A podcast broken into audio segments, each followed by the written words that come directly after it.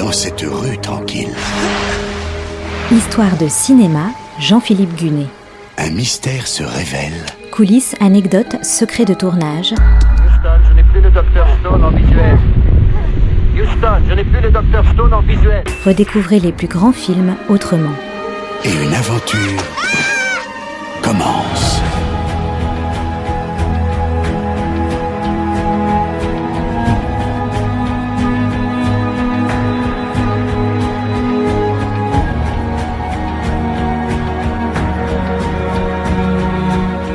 Pour beaucoup, Christopher Lee est avant tout le Dracula des années 50.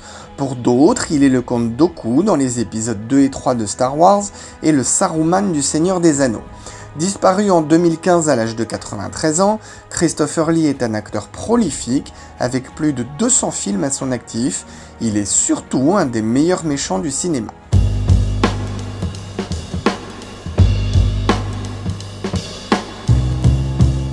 Pour l'avoir vu une fois en chair et en os en 2002, je peux vous garantir que sa seule présence impressionne.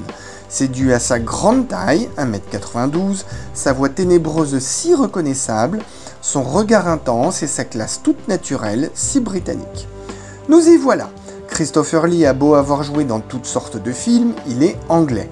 Il est né en 1922, son père est un officier de l'armée, sa mère est la descendante d'une branche de la noblesse italienne.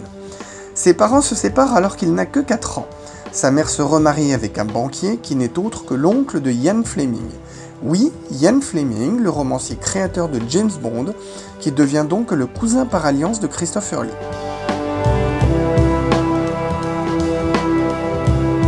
Le jeune Christopher aurait voulu entrer dans le prestigieux collège d'Eton, mais il lui faut une bourse scolaire. Cette bourse, il la rate de très peu. À la place, il part étudier au Wellington College, un établissement public créé au départ pour les enfants de militaires tués au combat. Au cours de ses études, il apprend le latin et le grec ancien, et il donnera tout son sens au mot polyglotte. Imaginez un peu, Christopher Lee est anglais, mais il maîtrise l'allemand, l'italien, le français, le grec moderne, le suédois et le russe. Et là aussi, je peux témoigner pour l'avoir entendu de mes propres oreilles que son français est très bon.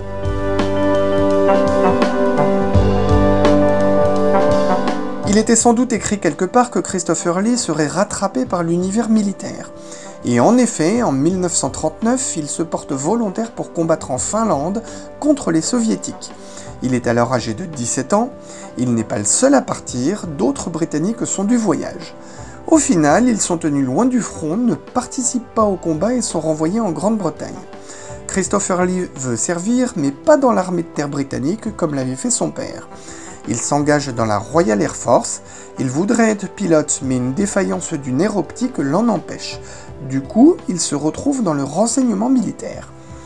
Il est officier de renseignement dans la Royal Air Force, mais sert également au SOE, le Special Operations Executive. En clair, il fait aussi un travail d'agent secret. Le secret, justement, il s'y est toujours tenu. Il n'a jamais voulu entrer dans les détails des opérations auxquelles il a participé. Mais près de 60 ans plus tard, sur le tournage du Seigneur des Anneaux, alors qu'il joue la scène où son personnage de Saruman se fait poignarder, il explique très précisément à Peter Jackson comment ça se passe quand quelqu'un se prend un coup de poignard. Le cinéaste néo-zélandais avouera avoir été impressionné, il ne peut que constater que Christopher Lee sait très exactement de quoi il parle et le laisse donc jouer la scène à sa guise. Voici le fameux extrait tiré du Retour du Roi, le troisième volet de la trilogie du Seigneur des Anneaux, sorti en 2003. You withdraw your guard, and I will tell you where your doom will be decided. I will not be held prisoner here.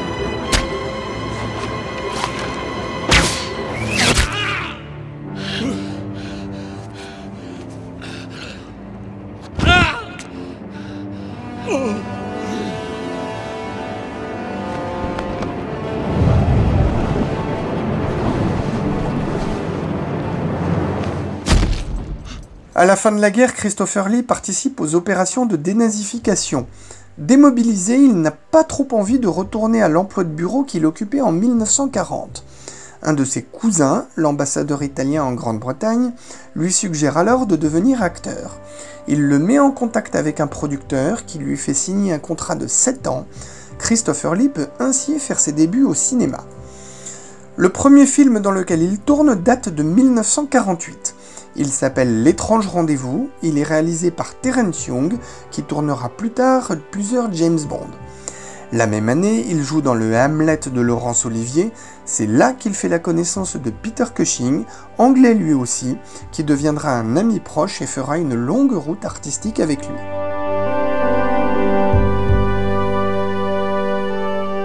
Les débuts de Christopher Lee sont compliqués. Pendant dix ans, il enchaîne des petits rôles, parfois coupés au montage. Sa grande taille ne l'aide pas, son physique ne correspond pas au canon de l'époque et l'empêche donc d'avoir des rôles significatifs. Il n'empêche, il se forge une excellente réputation d'acteur de second rôle. La semaine prochaine, je vous raconterai comment cette traversée du désert a brusquement pris fin, un décollage amorcé en 1957 avec le film Frankenstein s'est échappé et scellé l'année suivante avec le cauchemar de Dracula.